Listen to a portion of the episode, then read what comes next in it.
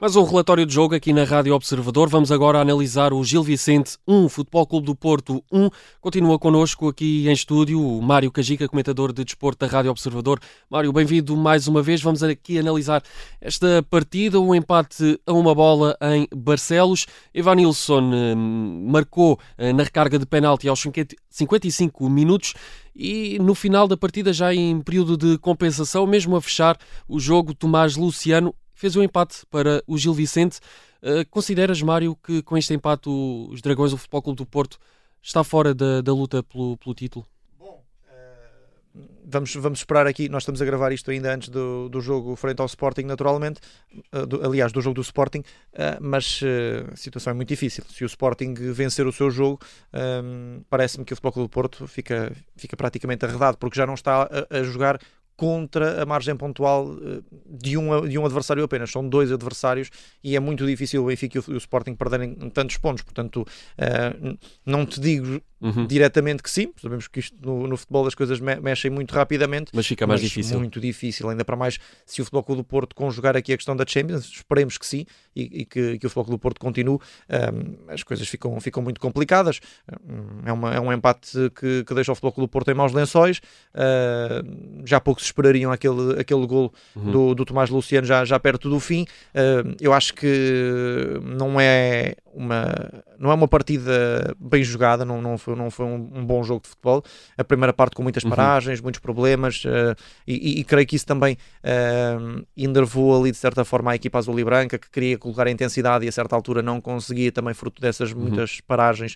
Que... Primeira parte que teve 9 minutos de compensação, se não Exatamente, devido a essas paragens. Com a questão também do, da, da arbitragem, uh, portanto, houve, houve aqui momentos que, que, que, condicionaram o jogo e que não ajudaram mais a equipa do Futebol Clube do Porto, uhum. que é a equipa que tem naturalmente mais interesse em, em, aumentar a intensidade da partida, ou seja, a Conceição faz aqui algumas mudanças, coloca o Eustáquio, um, coloca também o Ivan Raime, um, retira o Alan Varela ao intervalo uh, eu parece-me que arrisca aqui um bocadinho o Sérgio Conceição com essa, com essa mexida é talvez uh, das mexidas que me parecem menos felizes aliás, eu acho que no geral o, hoje não foi um dia muito positivo para o Sérgio Conceição em termos, eh, em termos estratégicos, mais na questão das, das, substituições. Uhum. Uh, o, Nico, o Nico vem muito tarde a jogo. Uh, o André Franco e o, Tony, e o Tony Martínez, na fase em que o Futebol do Porto precisava de segurar, também não me parece que tenha sido a melhor estratégia. O Ivan Raimo também já não era titular já há muitas jornadas. E esteve, esteve, lá está, que acusou um bocadinho isso uhum, de não, não, não, ter, não ter esse andamento, percebe-se, ou seja, o Futebol do Porto teve um jogo muito exigente na, na Champions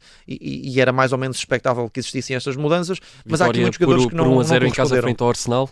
Exatamente, portanto, a partir e, e desse momento. A mudança do chip também pode pesar aqui, ou seja, num dia estás a jogar em casa com o Arsenal a ganhar um zero na Champions, depois jogas em Barcelos, há sempre esta, esta questão da mudança do chip.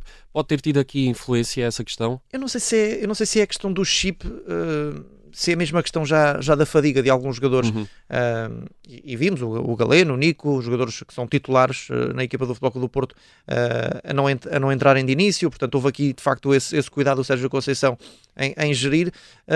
agora, não sei até que ponto é que a certa altura o Futebol do Porto já não deu por garantido aquele, aquele triunfo, e eu não sei se as alterações foram, foram as mais felizes, fiquei ali um bocadinho na expectativa para perceber se, se o Sérgio Conceição uh, assumia ali, por, por, exemplo, a colocação do, do Fábio Cardoso e fechar com uma linha de 3 num, numa fase final para dar outra, outra robustez à linha defensiva. E para garantir uh, o, o resultado, não é? Porque, porque para hoje o Futebol do Porto tinha de sobreviver e, e tinha de sobreviver pela questão do que já falámos, da margem pontual, e também porque vai ter um jogo importantíssimo com o Benfica. Uhum.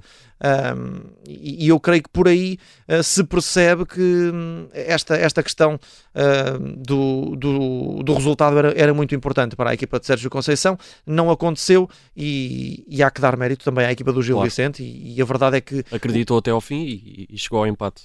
Exatamente, e, e, uma nota muito importante: o, os jogadores que o, que o Vítor Campelos lança para, para o jogo são quase todos eles jogadores que, que, poderiam muito bem ser titulares. E isto demonstra também muita competência na gestão do plantel e da forma como este plantel do Gil Vicente é, é um plantel muito, muito sólido. O Máximo Domingues, o Alipur, o Fujimoto, o, o próprio Afonso Moreira, que, que, está emprestado pelo Sporting, e, e, o Tomás Luciano, que acaba por marcar. Mas uh, estes quatro uh, que vêm do banco e acabam por acrescentar ainda mais qualidade à equipa do Gil Vicente para a fase final, quando precisava de definição, precisava de critério e, e ter essa essa facilidade de, de, lançar ali o Máximo Domingues, o Fujimoto e o Afonso Moreira para a fase final uh, demonstra que, que, também há muita qualidade do outro lado, numa equipa que não tinha nada a perder. A verdade é essa, uhum. o Gil Vicente está super tranquilo no campeonato e aproveitou aqui este desgaste e este nervosismo do Futebol Clube do Porto na fase final para, para conseguir este ponto que é surpreendente teve frutos essa estratégia de, de Vítor Campelos. Mário Cajica, como sempre aqui no relatório de jogo, destacas o melhor e o pior.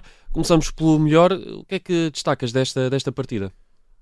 Vou acabar por, por, puxar um bocadinho, muito, um, um bocadinho por, esta, por esta questão. Uh, não só a resiliência do Gil Vicente uh, na fase final e, e, a objetividade que teve para continuar a, a entrar no jogo.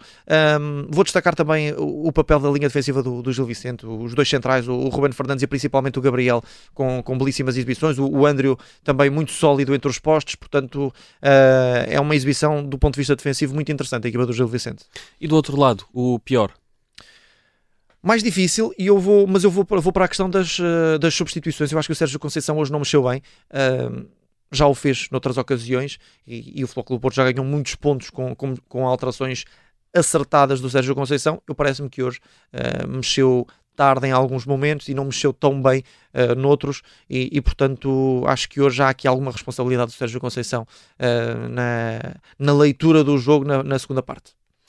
E a partida empat, uh, terminou empatada a uma bola. Gil Vicente, um Futebol Clube do Porto, um Mário Cajica. Resta-me agradecer a análise aqui neste relatório de jogo da Rádio Observador. Estivemos a analisar eh, este Gil Vicente Futebol Clube do Porto, também o Benfica Portimonense. Na próxima jornada temos clássico. Cá estaremos, Mário, para, para analisar essa partida. Até uma próxima. Um abraço. Fica por aqui este relatório de jogo. Está também disponível em podcast.